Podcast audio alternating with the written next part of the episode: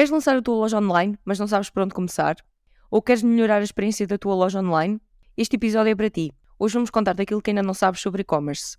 E quem nos vem contar tudo é a Vera Maia, especialista em e-commerce. Olá Vera, muito obrigada por estares aqui e por teres aceitado o convite. Obrigada pelo convite. e quem é que é a Vera, para quem não a conhece? É CEO e fundadora do Tudo sobre E-Commerce, um projeto de consultoria onde tem vindo a ajudar clientes de diferentes setores e países a criarem lojas online de sucesso. É uma empreendedora cheia de garra e vontade de fazer acontecer e também já lançou a Chaeco, uma marca sustentável na área da cosmética. E, além disto tudo, ainda dá aulas em diversas pós-graduações e cursos nas mais variadas áreas de marketing digital e e-commerce. Portanto, a Vera é uma pessoa que não para. Nós estávamos a, precisamente a falar sobre isso antes de começar a gravar. E a primeira pergunta que eu tenho para ti, Vera, é: numa entrevista recente, referiste que um dos segredos da Chaeco foi fazer pesquisa antes de lançar os produtos. Isso permitiu criar produtos orientados às dores dos vossos clientes. A pergunta é: dirias que isso é um dos principais conselhos para quem esteja a pensar lançar a sua loja online? Então, olha, uh, só voltando um bocadinho atrás à intro, que é a parte de, das aulas, eu já acabei por parar alguma coisa, porque senão realmente estava a dar em malquinha. Então, algumas aulas já não dou, já dou muito menos aulas. dou mais aulas no meu acelerador do que dou fora. Mas obrigada pelo convite em primeiro lugar e obrigada pela intro, foi muito simpática. Então, em relação àquilo que é um dos fatores-chave para termos um negócio de e-commerce de sucesso, eu acredito que é ir de encontro às necessidades do cliente, aquilo que o cliente precisa. Ele às vezes ainda não sabe que precisa, mas nós temos, nós, o nosso papel, muitas vezes no marketing, é identificar essas necessidades. Uh, e ao identificarmos essas necessidades, também lhes mostramos muitas vezes que eles têm essa necessidade. Então, na Chaeco em particular, sempre foi um trabalho que fizemos de, raiz, de base. Foi aí que começamos até a fazer user research, foi um trabalho até uh, em parceria com, com uma pessoa que dá a formação nesta, nesta área e eu não tenho dúvidas que foi fundamental. Não quer dizer que não tenha comprovado algumas teorias que nós tínhamos. Nós já tínhamos a teoria da espuma, já tínhamos a teoria da portabilidade, nós tínhamos algumas teorias, porque eu particularmente também já era cliente desse tipo de produtos mas ouvi-lo da boca do cliente faz muita diferença. E não só no lançamento, como tudo o que lançamos até hoje, ou praticamente tudo, também às vezes temos ali uma, um rasgo de criatividade nosso e nós queremos lançar alguma coisa ou testar. Também muitas vezes testamos coisas, mas eu diria que 90% daquilo que nós fazemos é baseado naquilo que o cliente nos pede ou em user research, que é estudar o nosso cliente com entrevistas, com contacto próximo com o nosso cliente e que ele nos diga o que é que ele quer e nós vamos depois desenvolver. É um bocadinho assim que fazemos as coisas, sim. E esta fase demorou mais ou menos quanto tempo, Vera? Definição da estratégia da empresa, produtos é que nós vamos colocar lá fora, quanto tempo é que durou mais ou menos? Então, na Cheia que demorou 18 meses e eu acho que foi por diversos fatores. Não é a mesma coisa que acontece em todos os clientes. Estou-me a lembrar, por exemplo, em consultoria tivemos um cliente que já tinha loja online, já tem um negócio, é um negócio com lojas próprias, é um negócio até bastante conhecido aqui no mercado, mas ele ia mudar de loja online. Então nós aí fizemos um, user research específico para perceber quais é que eram os, os fatores-chave daquela loja online, o que o cliente valorizava e como é que nós podemos trabalhar essa valorização ainda maior. No caso da Chaeco, foi, e ali foi mais curto, foi até o lançamento da loja, por volta de seis meses, vamos trabalhando isto. No caso, achei que foram 18 meses por vários motivos, porque foi pesquisa de fornecedores, porque foi user research, user research demora aí dois, três meses no máximo, com intervalos, não é? Porque nós não estamos a dizer que estamos a fazer isto seguido, senão nós numa semana fazíamos isto, não, não havia dificuldades. Mas nós temos sempre que ter espaço, tempo para fazer outras coisas, porque não é a única atividade, pelo menos a minha e de restantes elementos da equipa. Um, e também por outro lado, porque também às vezes é preciso um distanciamento, é preciso nós afastarmos um bocadinho, olharmos para aquilo que foram os clusters que nós identificamos, aquilo que o cliente estava a dizer e também podermos puxar um bocadinho e pensar um bocadinho. Portanto, para nós foi, foi 18 meses construção da, da empresa, encontrar fornecedores, years da research, até ao lançamento. E, e a identificação desta veia estratégica na definição do plano de negócios e, e também da, dos eixos diferenciadores da marca, era algo que tu já tinhas definido a priori ou foi, uma, foi algo que tu encontraste à medida que foste desenvolvendo a ideia da marca? Eu pergunto isto porquê? Porque, porque eu acho que algumas pessoas possam estar a lançar, a pensar em lançar a sua própria loja, ou que até já tenham lançado, mas sintam alguma dificuldade em aumentar a sua venda ou o seu ticket médio. uh, podem não, não perceber ou podem não conhecer esta, em que é que consiste esta, esta fase de user research. Como é que tu chegaste a esta resposta, digamos assim? Como é que nós construímos em, em relação a se era estratégico ou não? Olhando aqui um bocadinho para as outras partes, porque eu acho que o empreendedor um, tem, tem um, dois lados, não é? Tem o lado que tem que ser muito sério, muito números e muito estruturado e definir um plano de negócios e tudo mais, e tem um outro lado que é um bocadinho fé e acreditar no negócio e, e acreditar que vai acontecer, mesmo que uh, às vezes algumas coisas provem o contrário, ou algumas coisas que nós vemos no mercado podem não ir exatamente naquela direção, mas nós vamos e concretizamos. Portanto, acho que há os dois lados do empreendedorismo e que um não anula o outro. Às vezes são é difíceis de qual é que é a balança certa. Um, aqui, a entrada de User Research na Chaeco, uh, e a foi o primeiro case study de User Research que eu fiz. Portanto, eu sabia que tinha que encontrar aqui uma forma mais potente de trabalhar os projetos de e-commerce, trabalhar os, meus, os projetos dos meus clientes também, porque chega uma altura que com o conhecimento que tens, eu trabalho há 13 anos nisto, outros elementos da equipa, da equipa antiga, tinham muita experiência em marketing digital e chega uma altura em que nós ficamos viciados naquilo que sabemos. Então acabamos por começar a formular estratégias para clientes que são um bocadinho repetição, porque já sabemos que isto funciona, aquilo funciona, não sei o quê. E às vezes nem é sempre assim que funciona tão bem. Então foi uma necessidade interna de vamos lá fazer um upgrade àquilo que é a nossa consultoria, vamos fazer um upgrade à forma como nós abordamos este assunto mais de estratégia para o cliente do nosso cliente. E, e achei que foi o primeiro case study que nós fizemos, porque depois a partir daí fomos desenvolvendo sempre isto para outros clientes. Um, e foi assim que nasceu. Portanto, foi, como eu disse, conjuntamente com uma pessoa que dá formação nesta área, que trabalha design thinking, uma pessoa que fez formação fora de Portugal neste, neste uh, tema em particular. Muita gente gosta de. É, aquela brincadeira dos post-its, né? Há muita gente que adora estes workshops com post-its e não sei o quê, mas tem que haver resultado, não é? Então, todo o processo é um processo até demorado, porque é um processo em que nós, a primeira fase é de definição de um screener. O screener é um questionário em que nós vamos abrir ao máximo de pessoas possível. E este questionário vai tirar dados quantitativos. Vai-nos tirar alguma informação quantitativa sobre concorrência, sobre frequência de compra, sobre o que é que valorizam, mas de uma forma muito quantitativa, em quantidades. E nós aí na altura distribuímos por um máximo de pessoas que conhecíamos, que usavam, que usavam shampoo sólido ou amigos de amigos, portanto tentamos distribuir pelo máximo de pessoas e já fizemos isto com uh, clientes também. Quando um negócio ainda não existe, fazemos dessa forma. Quando já existe, vamos à base de dados de clientes do próprio negócio. Já é uma forma de nós começarmos. Depois de, deste screener, no final, uma, a pergunta final é se está disponível para fazer uma entrevista em 30 a 40 minutos e em troca vamos dar alguma coisa, vamos dar um, um cupão, vamos dar um vale, um desconto, no caso da Cheque demos um vale de 20 euros da Amazon. Depois destes, destes que disserem que sim, vamos escolher entre 5 a 8 pessoas. E porquê só 5 a 8? Porque nós já fizemos a validação toda quantitativa, nós agora queremos dados qualitativos e queremos conversar com pessoas e queremos tirar destas pessoas coisas que não sejam só perguntas de, com resposta direta, queremos uma conversa. Então, como nós já selecionamos bem, entre 5 a 8 entrevistas é o suficiente. A seguir vamos marcar com essas pessoas. Estão duas pessoas nessas reuniões, que é para poder uma fazer perguntas e outra uh, tomar notas. Depois, e gravamos sempre. E depois vamos juntar os clusters, vamos ver o que é que, que, é que as pessoas disseram. E normalmente elas dizem coisas semelhantes porque já foram identificadas, já foi feita essa segmentação antes. E vamos tirar aquilo que é as necessidades. No caso da Sheiko, quais foram as necessidades que saíram? um chapa sólido que não partisse, uh, e o nosso ele vai-se gastando, gastando, gastando, foi o nosso primeiro produto, gastando até ficar uma folha de papel e dá para colar no seguinte, era uma das coisas que as pessoas pediam. As pessoas pediam espuma, e era algo que nós já estávamos a tentar trabalhar com o nosso fornecedor, porque eu já usava shampoo sólido e via que os produtos não eram bons o suficiente. E então reforçamos ainda mais, embora do lado deles achassem, ah, não é preciso, não sei o que. Eu disse, não, tem que ser. Então colocamos um extrato de coco, o aroma foi outro assunto que nós tratamos logo, também muito baseado em user research, porque quando fazemos entrevistas nós vamos com perguntas muito abertas e vamos numa parte muito mais eh, emocional do que propriamente racional, é qual é a tua primeira memória, usar shampoo, o, o aroma, o perfume, era algo que as pessoas mencionavam várias vezes. Claro que o desempenho final do produto, né, as pessoas no fim querem um cabelo bonito, lavado, é isso que elas querem.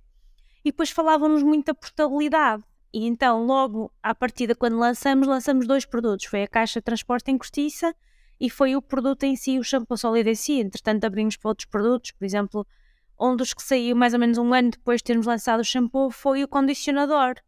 E o condicionador foi foram imensos, imensos, imensos pedidos dos nossos clientes. Os nossos clientes pediam mesmo, eu quero um condicionador que nós, nós demoramos muito tempo a desenvolver produto, mas é porque ele vai sempre de encontro àquilo que o cliente quer, mas também com a maior qualidade possível para respeitar aquilo que são os nossos padrões. E, portanto, nós temos sempre aqui este equilíbrio de trazer cá para fora coisas que o cliente precisa e que ele diga que quer, com o desempenho que ele também procura. E então é um bocadinho assim que saem os resultados. É, é, é um método, efetivamente, é um método de design thinking, não, não é nada que nós tínhamos inventado, mas que nós vamos adaptando tanto à nossa realidade Chaeco, como agora com a barra de higiene íntima, que saiu há talvez um mês, mais coisa, menos coisa, também foi exatamente o mesmo processo. Uh, e há coisas que na barra de higiene íntima nós sabemos que ainda não estão perfeitas, porque nós sabemos que o cliente nos pediu antes, mas que nós não conseguimos. Por exemplo, um teste ginecologicamente testado, um produto que fosse ginecologicamente testado. Não conseguimos fazer o teste ainda, mas sabemos que é um ponto fundamental para o nosso produto ter mais sucesso.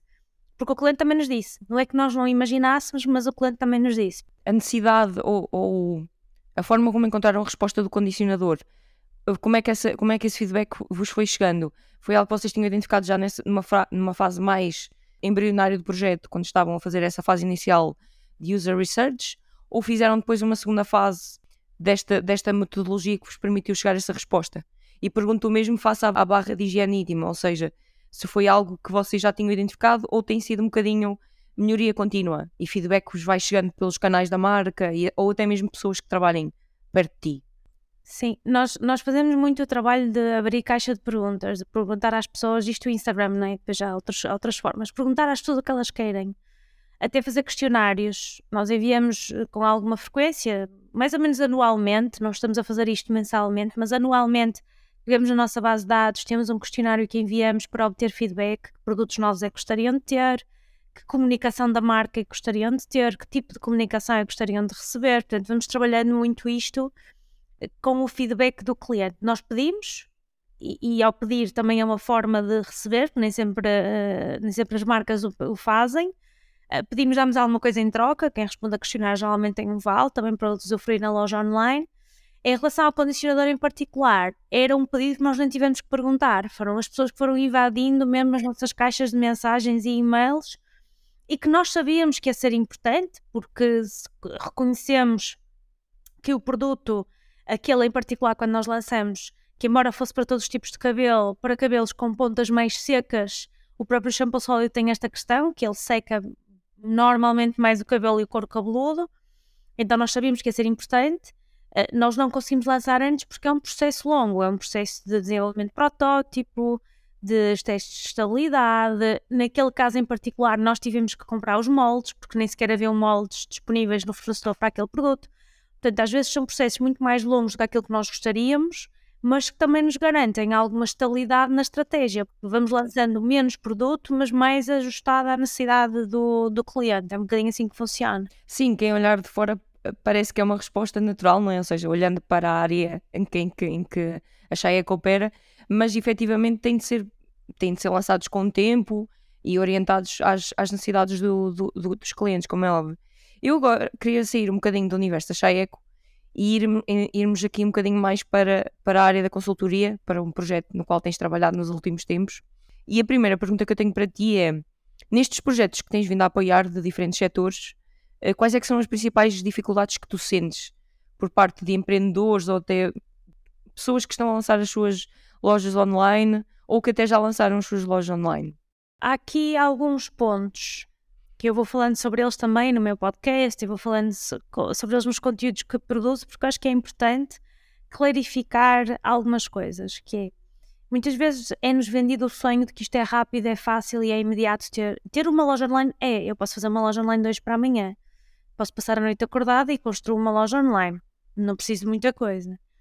Uh, a questão é, não é construir a loja online que é o segredo de sucesso, por assim dizer, é cons conseguir as primeiras vendas. Então, o que é que acaba por acontecer? Eu acho que em Portugal há hum, muita falha no planeamento uh, principalmente em termos de plano de negócios, ou seja, em investimento, onde é que eu vou investir, como é que eu vou investir, e eu própria falhei, já, já falhei da Chaeco, já. Uh, acho que nós nunca temos tudo presente, não é? Nós nunca sabemos tudo até passarmos por esse processo. Mas a maior parte dos negócios em Portugal, uh, e espero não ferir suscetibilidades, não tem presente efetivamente o investimento que têm que fazer para conseguir um negócio que cresça porque é preciso recursos humanos, é preciso estoque quando tem estoque envolvido, é preciso produção de conteúdo, é preciso investir em marketing para atrair cliente. Um, se eu não vou investir em marketing, no outro dia dizia isso a um aluno meu que me dizia: Ah, na nossa empresa a política é não investir em publicidade. E eu, em primeiro lugar, ainda, me, ainda senti um bocadinho. Aliás, até disse uma coisa do género: Desculpa, mas assim não vai dar, não vais conseguir. Um, se calhar até fui um bocadinho agressiva, mas depois pensa, parei e disse: Não, consegues, tens é que estar disposto uh, se não vais investir em publicidade, em tráfego, vais ter que produzir muito conteúdo, vais ter que ser muito bom na gestão de comunidade.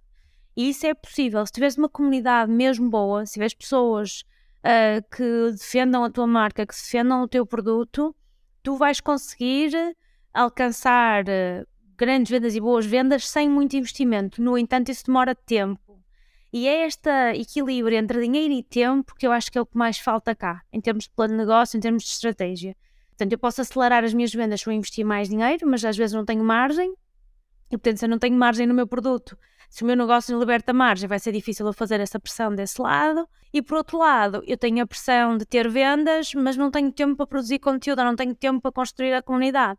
Então, este equilíbrio é, é, é difícil, é duro. E, e, e, é duro para nós, quando estamos do lado da consultoria, a ver o cliente a viver nesta dualidade Infelizmente ou felizmente, nós ainda não somos assim tantas lojas online em Portugal, não são assim tantos negócios, não é um mercado assim tão maduro, portanto há, há espaço para crescer, mas por outro lado há muita falta de conhecimento daquilo que é necessário realmente fazer. E eu recordo-me e falo muitas vezes desta história, uma pessoa que veio fazer formação conosco, que dizia que queria ter uma loja online para poder ir ao ginásio às 11 da manhã. Ok, pode ir ao ginásio às 11 da manhã, mas que vais começar a trabalhar às 6 ou então vais trabalhar até às 11 da noite. Porque ou eu conheço as pessoas erradas, ou eu só conheço pessoas que trabalham muito, eu não conheço pessoas que trabalham um pouquinho nesta área.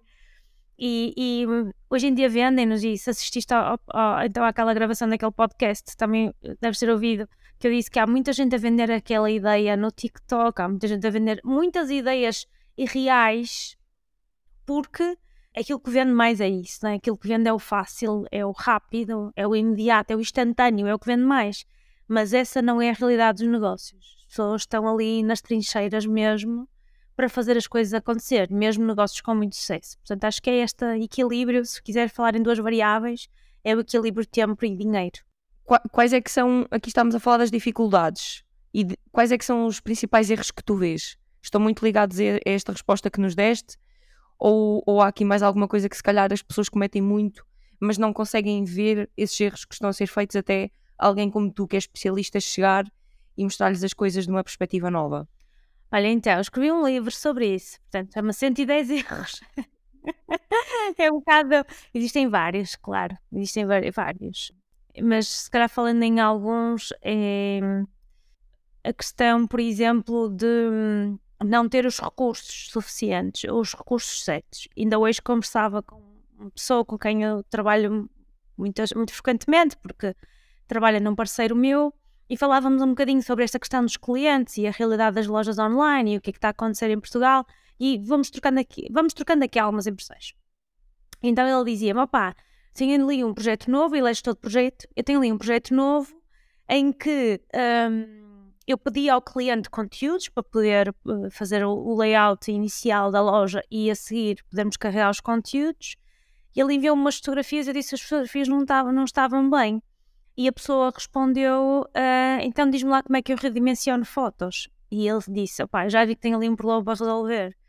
Porque esta falta de, de conhecimento ou de contratação dos recursos humanos corretos ou das pessoas que sei lá, um designer sabe redimensionar uma imagem, não é? Quer dizer, se, se não tem ninguém que saiba gerir conteúdo, que seja, saiba editar conteúdo dentro da equipa, pode ser um problema, não é? como é que eu vou fazer com que a loja online aconteça? Já nem é vender, é como é que eu faço com que ela aconteça se eu não tenho conteúdo preparado para isso? Então, é um bocadinho isso, é a falta de preparação das equipas, a falta de conhecimento dentro das equipas, ou a falta do, do, recrutamento certo, porque mais uma vez nós achamos que é muito fácil, é só carregar num botão, a coisa aparece feita. Então não precisa assim de tantos recursos. Acho que essa é uma das, uma das questões. Outra das questões que eu acho que então aí falhamos imenso em Portugal é a questão da margem, porque muita gente em Portugal acha que vender barato é a solução. Eu vendo barato, se eu vender barato, os meus clientes vão comprar. Pois posso-te dizer que quanto mais barato eu vendo, eu menos vendo. É uma coisa inacreditável. Podemos não. Nós até podemos ficar assim. Ah, há muita gente que diz que o preço não é objeção, e eu aprendi isso talvez nos últimos dois anos. E mesmo eu de vez em quando levo comigo esta ideia de ah, mas é o preço, não sei o quê. Não é o preço. Não é de todo. Nunca é o preço. A tomar a decisão do cliente não está dependente do preço, desde que nós acrescentemos mais valor, desde que ele perceba, desde que nós consigamos passar a mensagem de que existe realmente um valor acrescentado àquilo que nós estamos a vender. Se ele for só ver A por, a, a por C, um shampoo custa 10,90€, é o que ele está a ver. Mas não é isso que eu lhe estou a vender, estou-lhe a vender outra coisa, uma proposta maior. Está-se a competir por preço e não por valor que, que está a ser atribuído. Exatamente. Então eu diria que esse, esse realmente é de, dos temas que para mim me, me custam mais. Porque se tu não vendes um produto com margem, tu não tens dinheiro para investir no negócio, não consegues escalar, não consegues crescer, estás sempre a colocar dinheiro no negócio, não vês dinheiro, em, um, não vês rentabilidade e então desistes. Há muita desistência por essa falta de rentabilidade do negócio, que é normal e é legítimo. Mas será que eu estou a fazer tudo o que é necessário? Se calhar não, não é? Não estou a fazer tudo o que é necessário, porque mais uma vez não é questão do preço, é do que, é que eu estou a entregar e que produto é que eu estou a vender. Então eu diria que há aqui algumas áreas de produto, claro, do marketing, do investimento, um, e depois temos decisões que, que, são tomadas ao nível da tecnologia, grande parte das vezes porque hum, o que se quer fazer é uh, investir o mínimo possível em tecnologia, uh, mas tirar o máximo retorno. E isso é possível até um certo ponto, porque a tecnologia não é toda igual e não vai toda permitir-nos crescer da mesma forma até um certo ponto nós temos um tipo de tecnologia, até um certo tipo de loja e de necessidades que a loja tem, e depois às vezes temos que investir num upgrade, num novo produto, num, numa nova tecnologia. Uh, um exemplo prático é eu não conheço nenhuma loja a escalar até um milhão de euros ou mais se não tiver integração de sistemas. Não conheço. Não é do meu conhecimento eu ter que fazer faturas manualmente, ou cartas de posto manualmente, ou gerir estoque manualmente, não é possível escalar, porque depois nós não temos espaço uh, no, no nosso dia a dia para construir estratégia, para pensar mais à frente. Se eu estou a fazer tudo o que é operacional, então é importante nós percebermos o nosso tempo e o nosso espaço, o momento em que temos que fazer as coisas, mas a tecnologia vai nos permitir isto, escalar mais rápido e dar mais valor ao meu negócio. Portanto, acho que é também um dos temas que às vezes falha é querer investir o mínimo possível para obter o máximo de retorno e nem sempre é possível. E olhando um bocadinho para mercados fora de Portugal, até porque também já tiveste experiências fora de Portugal, porque houve uma altura em que estiveste no Dubai, penso eu, a trabalhar fora, que para alguém que esteja a montar a sua estratégia, a analisar a concorrência, há mercados que tu consideres que possam ser interessantes para se avaliar? Eu sei que depende sempre, obviamente, do nicho do mercado que estejamos a falar, mas de uma forma assim um bocadinho mais transversal, há mercados que recomendarias para, para, para vermos? É assim, vai depender muito do produto que estamos a vender efetivamente e vai depender da nossa estratégia, porque e quando digo a nossa estratégia, a nossa estratégia logística, a nossa estratégia de envios, porque, por exemplo, Portugal, embora um, em termos de custos fixos nós sejamos um país ainda simpático, os nossos custos de logística, armazém, recursos humanos são relativamente baixos. Mas, por exemplo, se nós quisermos trabalhar uma Europa Central ou do Norte, os nossos custos de envio são muito elevados a partir de Portugal. É mais caro enviar de Portugal para a Alemanha do que da Alemanha para Portugal. Pode parecer sinistro, mas é realidade. Porque nós não temos assim tanto volume, nós somos um país relativamente pequeno. Em termos de exportações, nós até trabalhamos bastante, mas é muito mais em B2B do que em B2C. E aqui focando no B2C, nós muitas vezes não somos competitivos. Então, é aqui esta questão que temos que pôr em cima da mesa, que é será que eu vou vender maioritariamente para a Holanda? Será que eu consigo gerir o, a parte toda de transportes e logística se não faz mais sentido eu deslocar para esses mercados? Portugal é um país super bem reconhecido em B2B em muitos, em muitos países do mundo, Estados Unidos, Canadá, a mesma Europa comunitária e extracomunitária. somos super bem reconhecidos no private labeling, na produção para outros, e eu acho que nós não temos que isolar o nosso negócio de loja online só a B2C, também podemos trabalhar B2B e vender em produção, vender em quantidade. Então, se for para crescer, para escalar um negócio, o B2B é mais vantajoso e temos os Estados Unidos é um dos grandes mercados para o qual nós, nós exportamos muita coisa, calçado, roupa. Ainda no outro dia assisti a um vídeo de uma pessoa que estava a vender um infoproduto, que era basicamente construir uma marca de moda do zero. E a primeira, pessoa que a, pessoa, a primeira coisa que a pessoa dizia é: vais produzir em Portugal, um tipo nos Estados Unidos. Portanto, claramente, nós somos um país preferencial ao nível da qualidade, ao nível das quantidades mínimas baixas. Há aqui uma série de fatores que nos ajudam. Em B2B, eu acho que um bocadinho Europa comunitária, Reino Unido, Suíça, é extracomunitário e depois Estados Unidos, sem dúvida alguma. Em B2C temos estas questões dos envios que podem ser um bocadinho mais complexas. Na, no Tudo sobre E-Commerce tens apoiado os dois mercados, ou seja, tanto de realidades B2C como B2B. Como é que tem sido essa, essa experiência? Sim, uh, isso já era um bocadinho o meu background, porque das empresas por onde tinha passado, algumas já tinham essa estratégia. Aquilo que eu vejo mais é que os negócios que mais crescem eh, lá fora crescem com uma estratégia fundamentada em B2C e B2B.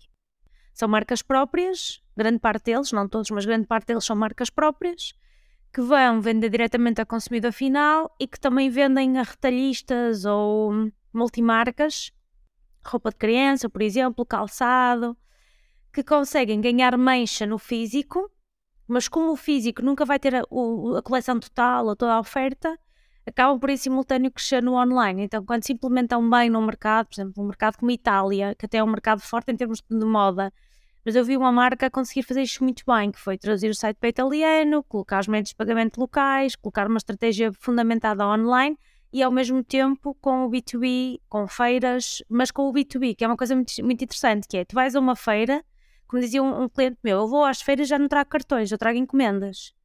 Porque eu levo a minha coleção, eu abro o meu computador, eu abro a conta do cliente e estou a inserir as encomendas naquela hora para aquele cliente. E depois, mais tarde, o meu uh, agente no mercado, ou o próprio cliente que tem o seu acesso, faz a sua reposição, faz as suas reencomendas. E é muito interessante ver que o impacto que nós podemos ter com o físico, porque é uma feira, é um evento físico, mas com o digital a acompanhar e a permitir reduzir aqui um bocadinho as distâncias, porque antigamente eles tinham que trazer os clientes a Portugal, era um caminho um bocadinho diferente. Além das feiras, muitas vezes traziam-nos cá para eles confiarem, para conhecerem a marca, etc. Hoje em dia já é muito mais abre o site, encomenda, faz reposição, muito mais fácil. E tocaste agora também num ponto interessante que é aconteceu com a pandemia, que é muitos, muitas marcas e, e produtos, não é? Viram-se obrigados um bocadinho a perceber e a, e a, entender como é que agora me vou adaptar um, ao digital e vou, vou, ter que fechar portas e fazer essa transição. Isto para te perguntar, tu, tu sentes que ainda existem, existe muito esta realidade em Portugal? Ou seja, que existem boas oportunidades de, de marcas e de, e de produtos que estejam a se ingrar bem no, no físico e que depois possam de alguma forma estar a, a perder a oportunidade no digital? Eu acho que existem, acima de tudo, negócios mais antigos que não se estão a reformular para o digital porque estão muito habituados ao processo tradicional de produção, de made to order, aquelas coisas muito, muito tradicionais, que não se estão a adaptar e que eu acho que vai ser difícil manter no futuro. Falamos muitas vezes daquelas lojas mais tradicionais de rua, em que se calhar eu tenho um produto que eu vendo muito para essas lojas, mas essas lojas acabaram por fechar porque os filhos não estão a dar continuidade ao negócio e então, quem depende muito desses espaços mais físicos, das duas, uma, ou vai à procura de clientes online e criar a sua própria loja online, ou tem que ir à procura de, de clientes de uma forma diferente. E eu acho que aí, um, ok, que 2020 e 2021 trouxeram aqui um boom para as lojas online. Eu acho que nem sempre foi bom, sinceramente, porque o ano passado, 2022, o cenário já não foi tão risonho para algumas pessoas que tinham investido largamente no digital e tinham forçado muito as vendas no digital e quando as lojas abriram perderam um bocado esse, esse, impacto e essa realidade. Eu acho que existe espaço, respondendo à tua questão, mas acho que é preciso uma mudança de mentalidade dentro das empresas, que aquilo que eu conheço é uma realidade que, embora se fale muito, no dia a dia se fala muito, se diz muito, ah, o digital é digital, mas a coisa não avança assim com tanta rapidez, muito sinceramente. Também porque há aqui outro fator.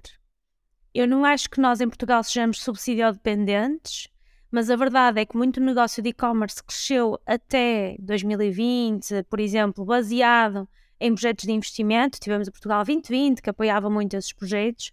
Agora estamos praticamente há dois ou três anos à espera do Portugal 2030, do PRR, uma série de coisas que acaba por dificultar o investimento das empresas, porque as empresas perderam vendas com a pandemia, perderam margem com a, com a subida da inflação e querem muito investir nos seus negócios, mas precisam daqui de algum apoio e nem todas estão a conseguir fazê-lo. Então também é outra realidade. Não querendo dizer que nós somos sociedade dependente, eh, repito, porque não é essa a realidade. Acho que nós, muitas empresas souberam aproveitar muito bem esses investimentos e eu gostava que libertassem mais para que mais empresas pudessem fazê-lo também, porque acho que abriu, abriram os olhos em 2020, 2021 e 2022, mas ainda não é o suficiente para muitas dessas empresas conseguirem investir. Eu agora queria tocar noutro ponto que tem a ver eh, em algo que eu estive a pensar quando, quando, quando estava a preparar algumas das coisas que te queria perguntar, que é, eu enquanto cliente, uma das coisas que eu mais aprecio na experiência das lojas online é hum, toda a experiência que me dão no pós-venda. E queria tocar nisto porque me parece que se calhar é, é, é, algo que nós também podemos aqui tocar e ajudar algumas pessoas que possam estar a sentir dificuldades e, e possam até ter recebido feedback menos bom por parte do, dos seus clientes. Tu achas que o que é que dirias que é fundamental numa, numa experiência pós-venda boa para, para quem tem uma loja online? Olha, então, eu acho que a primeira coisa é que a encomenda chegue rápido. Porque acho que ninguém quer ficar à espera semanas por uma encomenda, a não ser que seja consciente, que seja produzida à medida e que nós sabemos que isso vai acabar por acontecer se eu escolher aquele produto ou aquela empresa. Portanto, acho que uma das primeiras coisas é receber rapidamente uh, as pessoas também querem poder acompanhar o estado da sua encomenda, querem poder perceber em que estado está. Eu sei que há, há clientes que querem um atendimento personalizado e mandam mensagem para a marca e não fazem o esforço de ir à procura de informação. Mas hoje em dia é relativamente fácil as marcas integrarem uh, com as transportadoras, com todos os processos de, até de envio de SMS ou WhatsApp durante o processo e o cliente conseguir realmente acompanhar a sua encomenda. Acho que é uma das coisas que as pessoas querem e que é relativamente fácil de resolver e não nos custa dinheiro, porque às vezes é aquela coisa do eu quero investir no meu negócio, mas ai, tenho que investir mais não sei quanto. Não, é uma coisa tão simples que funciona muito bem perante o cliente. Depois, resolução de problemas também no pós-venda. Se eu quero fazer uma devolução, se eu quero fazer uma troca, a marca facilitar isto ao máximo, ter aqui uma ajuda, um acompanhamento ao cliente, sem questões. É tipo, não há questão, o cliente quer devolver, devolve. É assim que funciona o negócio e nós temos que estar disponíveis para, para, para gerir dessa forma. Portanto, acho que aqui este é o impacto direto. É a experiência, resolve-se, há uma reclamação, resolve-se, há um problema, vai-se tentar uh, chegar aqui a um consenso. Esse é do mais importante. Claro que quando eu recebo uma encomenda e aí eu abro a caixa e tenho uma oferta, tenho uma, um presente adicional, tenho alguma coisa miminho também é interessante, o cliente também, também valoriza, mas eu acho que acima de tudo é a resolução de problemas, porque normalmente o cliente entra em contato connosco mais vezes quando tem um problema, e se nós não somos capazes de resolver aquele, ele depois não, também não volta a comprar. E às vezes ele até não gostou do produto por algum motivo, não foi aquilo que ele esperava e está tudo bem, mas ele volta a comprar na marca desde que haja uma, uma resolução rápida, fácil Uh, e isso acho que, acho que para mim é, é das coisas mais, mais importantes. É chamada empatia, de uma certa forma, porque às vezes basta, depende obviamente do contexto, mas às vezes basta tu teres uma má experiência com uma marca, é quase como eu costumo dar este exemplo de vais a um café ou um restaurante que te recomendaram e a comida pode estar boa, mas tu és muito mal atendida. Eu se calhar já não vou, não vou voltar a esse sítio. E se, e se me acontecer esse caso que estavas a dizer de o produto não correspondeu à expectativa, às minhas expectativas, se me tratarem de uma forma não muito simpática, muito provavelmente não vou comprar. E depois ainda existe o outro lado que estavas a dizer. Se calhar depois ainda posso ir para as redes sociais barafustar e falar mal da marca às, às pessoas à minha volta. Uh, portanto, é preciso. Eu acho que empatia, tem-se falado muito desta palavra, mas eu acho que é um, é um fator importante. Eu já tive uma experiência em que fiz uma devolução e a experiência foi tão rápida que depois disso voltei a comprar na marca. Portanto, eu acho que isso é sem dúvida uma, um input muito interessante. Mas ias acrescentar mais alguma coisa Olha, agora, eh, relativamente sim, a. Ia falar da, da captação de reviews, nem todos os clientes estão disponíveis, mas, mas é importante nós recebermos feedback dos nossos clientes e acrescentar eh, aí. E e no fim também é nós termos um produto de qualidade, porque há muita gente que só quer vender, quer vender por vender, está a vender ali qualquer coisa. Se nós não acrescentarmos valor no dia, no final do dia, naque- nas pessoas e naquilo que elas, elas compram produtos para suprir uma necessidade, ok. Mas se for só passa a palavra lixo por lixo, também não, não vale a pena. Eu acho que temos que acrescentar algum valor. E hum, voltando ao exemplo da Checo, que eu, é o exemplo que eu trago sempre, é, por exemplo, nós damos dicas, damos sugestões de como utilizar o produto, como armazenar, como transportar, e as pessoas valorizam isso. E não é vender produto, é dar-lhes alguma coisa além do produto. E tu tocaste também noutra coisa que foi na palavra mimo, e há, há marcas que têm, as marcas têm diferentes estratégias e diferentes pers- perspectivas sobre como oferecer estes mimos. Tu tens alguma visão assim um bocadinho transversal sobre como é que, como é que esta estratégia de mimar pode ser dada? Eu acho que às vezes pode ser uma forma de eventualmente tentar trazer um cliente que já não faça uma compra há algum tempo para perceber se, ele, se é um cliente que, que era recorrente, deixou de ser. Eh, achas que pode ser uma boa Olha, eu acho estratégia que nesse tudo que sentido? sejam campanhas exclusivas para quem já é cliente já é um mimo. Eu sei que estamos a, a dar alguma coisa em troca de outra, não é? Estamos a vender e estamos a dar isso. Mas eu acho que se é um cliente, o cliente deve ser privilegiado de alguma forma. E às vezes nós damos muita coisa a quem é novo e depois não damos a quem respeita a compra. E nós, e nós na Cheia que também acabamos por sentir isso às vezes, não é? Que às vezes temos aquele desconto de primeira compra e depois temos sempre a discutir internamente como é que nós fazemos uma campanha que seja só para os nossos clientes ou uma vantagem, seja o que for. Mas acho que além disso, é, no nosso caso, é também cumprir muito. Um dos nossos valores é o compromisso. E vou-te dar um exemplo prático. Nós há uns tempos, há, há relativamente pouco tempo, tivemos uma campanha em que oferecíamos uma barra de barbear acima de 30 euros compras, mas as pessoas precisavam de ativar aquela barra de barbear. Porque aquilo é uma campanha que tem uma característica que as pessoas precisam de ativar. E nós não, não, não tínhamos que enviar a barra de barbear a quem não ativou a campanha. Não tínhamos, mas nós fizemos-lo na mesma. E esse compromisso que nós temos perante o planeta, perante os nossos clientes, nosso compromisso interno, sendo um dos nossos valores, é extremamente importante. Por isso, se as marcas tiverem os, os seus valores escritos e muito presentes, vai ser relativamente fácil eles saberem o que é, que é o mimo a dar ao cliente, o que é, que é a vantagem que querem dar, como é que querem responder. É uma Sim. resposta natural, não é? Ou seja, é fácil, é algo que, está, que eles encarnam, que a marca encarna e depois é visível em todos Sim. os, os parâmetros. Ou seja, de- em- como, como outros tópicos que mencionaste, é visível na comunicação, que é feita externamente, é visível neste, neste, neste, no atendimento ao cliente. Portanto, isso faz todo o sentido. E é visível também na tomada de decisão da equipa. Eu não preciso estar presente para a equipa tomar uma decisão acertada, porque vai de encontro àqueles que são os nossos valores, o nosso propósito e tudo o resto. Mas aí, por acaso, leva-me a outro, a outro ponto que, que tu mencionaste, que foi a questão da gestão da, das pessoas. Que eu acho que é uma coisa que às vezes é um pouco esquecida. Esquecida ou uma pessoa tem... Há, há pessoas à minha volta que, têm, que já partilharam comigo, olha, eu quero muito lançar o meu próprio projeto. E até já houve quem me dissesse, olha, eu quero lançar uma loja online, mas não sei sobre que produto. Ou que produto é que hei de lançar. Eu acho que, é no- que isso pode acontecer porque as pessoas têm espírito empreendedor. Mas é interessante tu teres, eh, por acaso agora fizeste uma partilha que, que, que me deixou a pensar, que é, não preciso estar à espera ou não preciso estar a controlar, entre aspas, as decisões que são tomadas. Mas isso também, a- acho que às vezes pode ser um pouco difícil. Porquê? Podes não recrutar as pessoas certas à primeira vez. E isso certamente, isso acontece, é normal.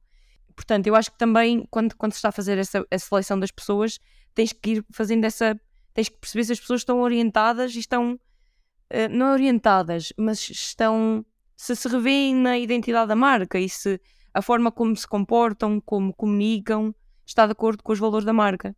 Tu sentes que foi, foi uma aprendizagem que tu que, que vieste a fazer e que te permite chegar a, esse, a essa, digamos, é, é no fundo uma tranquilidade, teres essa, teres em essa relação vantagem. a é? pessoas e a equipa, posso dizer que o último ano e meio tem sido uma aprendizagem brutal. Aliás, já vinha um bocadinho de trás, mas agora ainda mais. E, e, primeiro, porque eu comecei uma jornada de autoconhecimento. E às vezes as pessoas até ficam assim um bocadinho, ah, mas o que é que aconteceu e tal. Pronto. Eu própria percebi, eu precisei de construir a minha própria jornada. Eu, eu precisei de me encontrar, de encontrar aquilo que eu precisava nos outros para construir um negócio. E a forma como eu me via, a forma como eu geria os negócios era completamente diferente do que é agora. Agora ainda não é perfeito, mas eu geria muito com base na necessidade dos outros. Não só dos clientes, mas também dos elementos da equipa. Isso é um erro meu, não é de mais ninguém, tem a ver com características minhas, com realidades minhas e, e o meu crescimento também. E, e estavas a dizer, ah, porque é preciso recrutar as pessoas certas. Tu às vezes até recrutas as pessoas certas, mas elas também mudam ao longo do tempo e tu também mudas. E então. E também os teus objetivos e as tuas aspirações mudam. Exatamente. Portanto, é normal isso acontecer. E acho que também é normal, desculpa só interromper-te, acho que é normal passares por isso, ou seja, é normal tu dizeres ainda não é perfeito, não é e se calhar nunca vai ser, vais ter sempre alguma coisa que melhorar e é bom encontrar sim, alguma coisa sim, que mas. Sim, mas tem a ver com as é? nossas características e nem, se calhar nem todas as pessoas nem todas as pessoas gerem da mesma forma, nem todas as pessoas passam pelos mesmos processos ao mesmo tempo, portanto isso é, isso é importante também. E uh, há pessoas que estiveram contigo numa determinada fase da tua vida que não vão ficar com ela para sempre. Tu aceitares isso às vezes é difícil. Às vezes é difícil, é difícil porque tu tens que despedir pessoas e não queres, ou porque as pessoas vão embora numa altura em que tu até precisavas era muito delas. E isto é uma realidade das empresas. Então, tu aprenderes a viver com isto e aprenderes a, a perceber que isto faz parte e que tens que aceitar e que é um processo e está tudo bem, é, é difícil numa fase inicial, principalmente quando confias muito nas pessoas e quando achas que aquilo é para sempre. Porque eu tenho muito a ver com, comigo e isto é todo um processo de autoconhecimento, efetivamente, e até uh, pessoal e, e espiritual ao mesmo tempo. E então, aquelas pessoas que estavam contigo naquela fase eram as melhores pessoas. Na fase em que pronto, tu vais querer mudar, ou vais querer ascender, ou vais querer dar um salto quântico até, se calhar podem não ser as pessoas certas para, contigo, para irem contigo. Teres essa, essa, esse conhecimento e preparaste para ele é muito difícil. Depois, é muito importante definir realmente propósito, valores e tudo mais, mas não pode ser só entregues assim. Entregas e vais-te embora. E isso também foi um erro. Gente, está aqui uma folha, leiam e é aquilo, tem que haver processos, é, é tem que haver uh, método, tem que haver uma série de coisas que não é fácil para toda a gente. Para mim, por exemplo, uma dificuldade que eu tenho, eu não sou, eu não sei mandar. Okay? Não é a minha forma de estar na vida. É preciso às vezes definir estes limites e tens que aprender a defini-los. E depois é delegar, mas monitorizar, porque eu sou ótima a delegar, como eu tenho dificuldade em mandar, tenho dificuldade em posicionar-me como chefe, como dona, como seja o que for, eu delego, mas tipo largo. Isto também não é bom. Nós também não podemos entregar nos outros o nosso fardo. Não é dos outros, é nosso fardo. Nós, nós delegamos até um certo ponto e a pessoa vai implementar certa coisa, mas nós temos que ter capacidade de monitorizar e validar se foi bem passada a informação, se não foi. Passar feedback. Sim, se está a ser bem feito, se não está, porque é que não está a ser bem feito e não sei o quê. Pronto. E há aqui um conjunto de situações que ainda por cima as pessoas também estão a viver as suas vidas, não é? Estão a viver as vidas pessoais, as vidas profissionais, estão a mudar, estão a encontrar outros objetivos de vida. Há aqui muita coisa a acontecer numa empresa.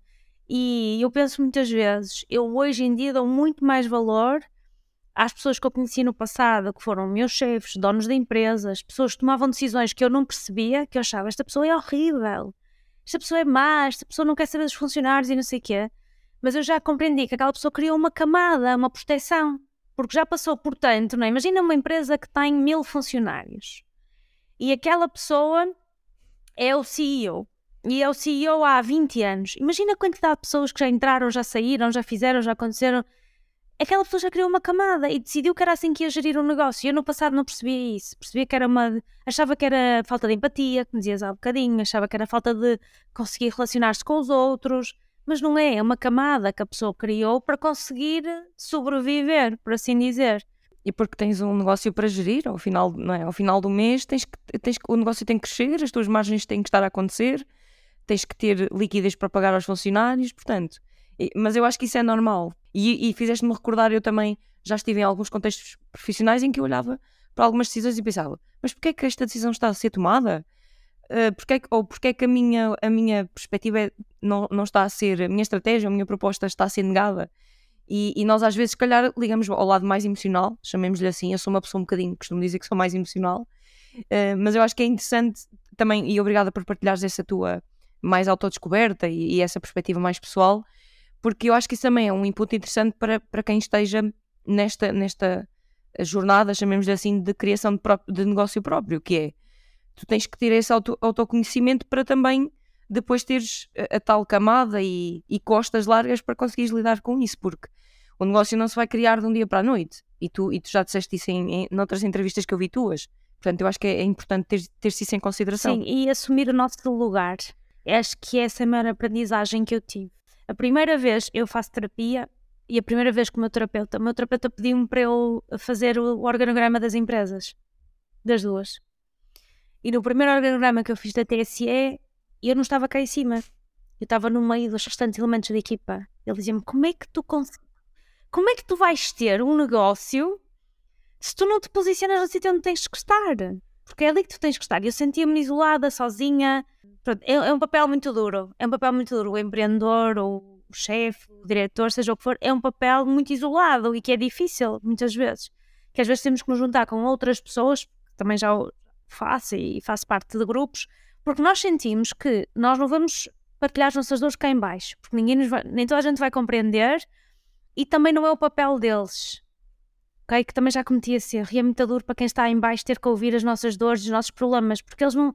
Nós temos que lhes dar o conforto suficiente, uh, conforto e desconforto. O conforto suficiente para eles poderem fazer um bom trabalho e o desconforto suficiente para eles arriscarem e irem à procura de objetivos mais, maiores e mais ambiciosos. Portanto, esse é o nosso papel enquanto chefes. Não é partilhar as nossas dores, nós temos que partilhar com outras pessoas. E, portanto, é um papel muito isolado, duro, difícil e, e que nós temos que aprender a assumi-lo, acima de tudo. É esse o nosso papel. E é sempre, para mim, pessoalmente, que eu detesto dizer não e detesto falhar com os outros um, foi, foi um papel muito difícil de mudar e ainda estou em processo de transição. Para mim, dizer não, para mim falhar, para mim dizer a outra pessoa que não posso fazer determinada coisa é super difícil mesmo. Ou ter que recusar uma proposta de um, de um colaborador, tenho uma ideia gira e não sei o que nós não conseguimos fazer porque não há investimento neste momento. Coisas mais pequenas a coisas maiores, é mesmo difícil. Mas é assumir o nosso papel. É isso, acho que é essa a maior aprendizagem e aquilo que eu posso partilhar. Eu sei que tu, tu participas, não sei se já acabou, a mentoria do Paulo Faustino e da Regina. Eu fiz o Soul Masters e agora faço parte certo. do Círculo Dourado pelo segundo ano. Sim, exatamente, Círculo Dourado. Tu sentes que essa, que essa participação, pelo que eu percebi, já trouxe, trouxe esta perspectiva também de outras pessoas que são empreendedoras como tu e deve ter ajudado a ter perspectivas de outros negócios, de outras áreas, pessoas que estão a passar pelas mesmas dores que tu, que também são empresárias e que são, e que são chefes e que têm de dizer que não. Tu achas que pode ser interessante estas tais pessoas empreendedoras que estão a lançar negócios também passarem por essas experiências se tiverem oportunidade financeira? Ou seja, achas que pode ser uma forma de, de certa forma, de terem uma rampa de lançamento mais rápida? Olha, é sim. Ou, ou não? Por experiência própria, há um certo nível de compromisso que tu tens que ter no, no mastermind, porque é assim que se chama. É diferente de uma, da mentoria que se faz no Sales Master. Sales Master é uma mentoria, ali é um mastermind em que nós todos trazemos alguma coisa para ali para dentro. Nós trazemos, nós temos uh, quinzenalmente uh, reuniões e depois temos três encontros por ano. E os encontros são, são realmente importantes porque o networking acontece, nós conhecemos pessoas, nós pagamos um ticket para estar reunidos num conjunto de pessoas que não era impossível as conhecermos se nós fôssemos à procura delas, mas que nos facilita o facto de nós estarmos ali três dias isolados, todos juntos e a pensar em conjunto, além de quinzenalmente nos encontrarmos online. Portanto, isso é uma, é uma questão. Quem está a começar não tem para trazer para o grupo. E não é só trazer, não é só tirar, é preciso trazer. É preciso estarmos disponíveis para ajudar, para dar sugestões de melhoria nos projetos deles, nos negócios deles, quando eles fazem hot seats e têm questões e nós vamos tentar colaborar o máximo possível. Há colaborações, há projetos conjuntos, há negócio que, é, que surge também, claramente, isto é normal. Tu conheces alguém que faz uma determinada coisa que tu precisas que alguém faça, é mais fácil recorrer dentro de um grupo do que ir fora pedir orçamento, ou seja o que for. Portanto, há aqui uma realidade. Há muitas sinergias sim, claro à volta. Que sim, Exato, claro sim, que sim. sim. Há aqui uma realidade de grupo e há a tribo, como nós muitas vezes uh, dizemos. Portanto, para quem está a começar, eu sei que há muitas mentorias numa fase inicial do projeto, mas a mentoria para mim é mais valiosa quando nós tiramos, mas também trazemos. Ou seja, se calhar alguém que já está num, num, num patamar mais uh, avançado, digamos assim, que se calhar a loja online já tem uma certa, um certo período de tempo, já tem um volume de vendas interessante e se calhar já consegue acrescentar o tal valor que estavas a dizer. Sim. Eu também tenho uma mentoria. Eu tenho uma mentoria que faço uma vez por ano, está agora a decorrer, e todas as empresas que entram têm um volume de faturação, volume de faturação acima de 100 mil euros anuais. Eu poderia começar uma mentoria do zero. É possível, é possível permitir assim investimento, seja o que for, mas eu acho que quem está a começar do zero tem que partir pedra. Para isso eu tenho o acelerador, passo a publicidade. Tenho o acelerador de e-commerce. Sim, por acaso era, era uma das coisas que eu te queria perguntar, que é uh, falares um bocadinho sobre esse acelerador, porque para quem nos está a ouvir pode fazer então, todo o sentido. O acelerador de e-commerce é uma subscrição anual que tem conteúdos gravados e tem duas aulas ao vivo por mês, com minhas e de convidados. E o acelerador tem um preço baixíssimo e é uma, uma anuidade, até mesmo para todas as pessoas poderem eh, criar a sua loja online do zero, construir do zero ou terem acompanhamento um bocadinho à distância, porque as pessoas podem colocar questões nas aulas ao vivo, podem apresentar a sua loja, ter aqui algumas dúvidas, mas são negócios que estão aqui a começar, a dar os seus primeiros passos, ou, por exemplo, são pessoas que trabalham em agência, tem muitos casos de pessoas que trabalham em agência e que querem um, prestar melhor serviço ao cliente, tanto em termos de anúncios como em termos de consultoria, que às vezes os clientes pedem, e ali é muito mais auto, autonomia, não é? Eu estou sozinho, eu, eu assisto aos conteúdos em tempo real ou em os conteúdos já estão gravados e eu consigo construir a minha própria estratégia. Isso é, é, é, um, é um produto mesmo pensado para quem está no início, para quem está num processo mais inicial. Quando digo processo inicial, não é, não precisa ser do zero, zero, zero, tenho, tenho alunos, neste momento todos têm loja online, acho que só uma é que está a lançar, mas são sempre processos, projetos que não têm grandes equipas, o investimento ainda está inicial. Portanto, estamos aqui num, numa fase muito diferente de quem passa para a mentoria. E já tive um upgrade do acelerador para a mentoria. Na mentoria, nós vamos trabalhar negócio, enquanto que numa fase inicial eu estou a testar, estou a ver o que é que funciona, estou a ver como é que consigo fazer isto acontecer. E eu acho que se é para investir mil euros ou dois mil euros que invista no seu próprio conhecimento e em anúncios, ou seja, compram o acelerador que custa 346 euros ano e o resto gastam em anúncios, gastam em tráfego, em perceber o que é que funciona melhor para a loja deles, eu acho que é preferível do que estarmos a querer obter conhecimento de alguém e depois não vão conseguir automaticamente estar a, a, a aplicar, não é? E, e, rapidamente ter resultados, exatos. Exatamente. E a mentoria não, a mentoria é mesmo, é como eu estava a dizer, além de construirmos negócio e construirmos visão de futuro para o negócio, que é isso que estamos a trabalhar na mentoria, um, e estratégia contínua é formar gestores de e-commerce, porque muitas vezes chegam até nós não só os empreendedores, mas também chegam as pessoas que trabalham dentro das empresas e querem ser formadas para, para determinada função. E normalmente projetos que querem ascender a milhões de euros precisam ter esse conhecimento. E nós temos falado mais e orientado mais o podcast para quem é empreendedor ou para quem quer criar um projeto, mas obviamente que tudo o que a Vera partilha e os seus diversos projetos e também a mentoria e o acelerador adequam-se a quem, a quem quer ser um gestor de e-commerce ou a quem quer melhorar as suas skills nessa função. Vera, a última pergunta que eu tenho para ti é uma que eu costumo fazer sempre aos meus convidados, que é conta-nos aquilo que tu ainda não sabes, mas que querias muito saber neste momento. O que é que eu ainda não sei, mas queria muito saber? Eu, eu ainda não sei qual é que vai ser o rumo da, da minha marca, da Shaek. Não, é? não sei o que é que vai acontecer, é um negócio relativamente pequeno e, e iniciante, não é? e é diferente, completamente diferente trabalhar isso trabalhar consultoria, são projetos muito maiores, com outros desafios. Uh, e acho que se eu tivesse uma bola de cristal era um bocadinho mais aí, perceber qual é que é o caminho para a marca, porque eu acredito que possa demorar, se calhar, aí uns 10 anos até alcançar os números que, que eu espero, uh, e estou preparada para lutar uh, por isso, mas se calhar gostava de saber mais cedo qual é que seria o momento de viragem e de crescimento. Por outro lado, uh, também é importante passar por este processo, porque é, mais uma vez, completamente diferente. Eu estava habituada a trabalhar com negócios de milhões, efetivamente, de vendas de milhões online, e é totalmente diferente começar um projeto do zero e dar os passinhos pequeninos. E hoje também me sinto muito mais confortável em ajudar quem está do zero do que me sentia há dois ou três anos quando lancei a marca, porque eu estou nas trincheiras e estou a sentir todos os dias. Por isso, por um lado, gostaria de saber, por outro lado, nem tanto, porque acho que aprendo todos os dias com, com estas dificuldades que vou sentindo. Pois, até, até porque teres tido a experiência da Chaya, que depois, obviamente, que deve ter trazido montes de aprendizagens para, para a tua consultoria, não é? Ou seja, permite-te posicionar e perceber melhor dores de, de pessoas que não, não lidam com faturação tão elevada como, noutras empresas em que estiveste. Vera, muito obrigada. Gostei muito de falar contigo e rever-te. Quem quiser falar contigo, quais é que são as redes eh, mais fáceis para, para te contactar? Então, acho que neste momento é mesmo Instagram e LinkedIn. Acho que são aquelas que eu acabo por utilizar mais. Ou então podem sempre enviar um formulário no site do, do Tudo Sobre E-Commerce ou no da Checo e ele chegará até mim. Portanto, se calhar são as formas mais, mais fáceis. Ok, eu vou também adicionar os contactos da Vera na, na descrição do episódio. Obrigada mais uma vez. E obrigada também a quem esteve desse lado a ouvir o episódio. Já sabem, Obrigada. partilhem o vosso feedback e até ao próximo episódio.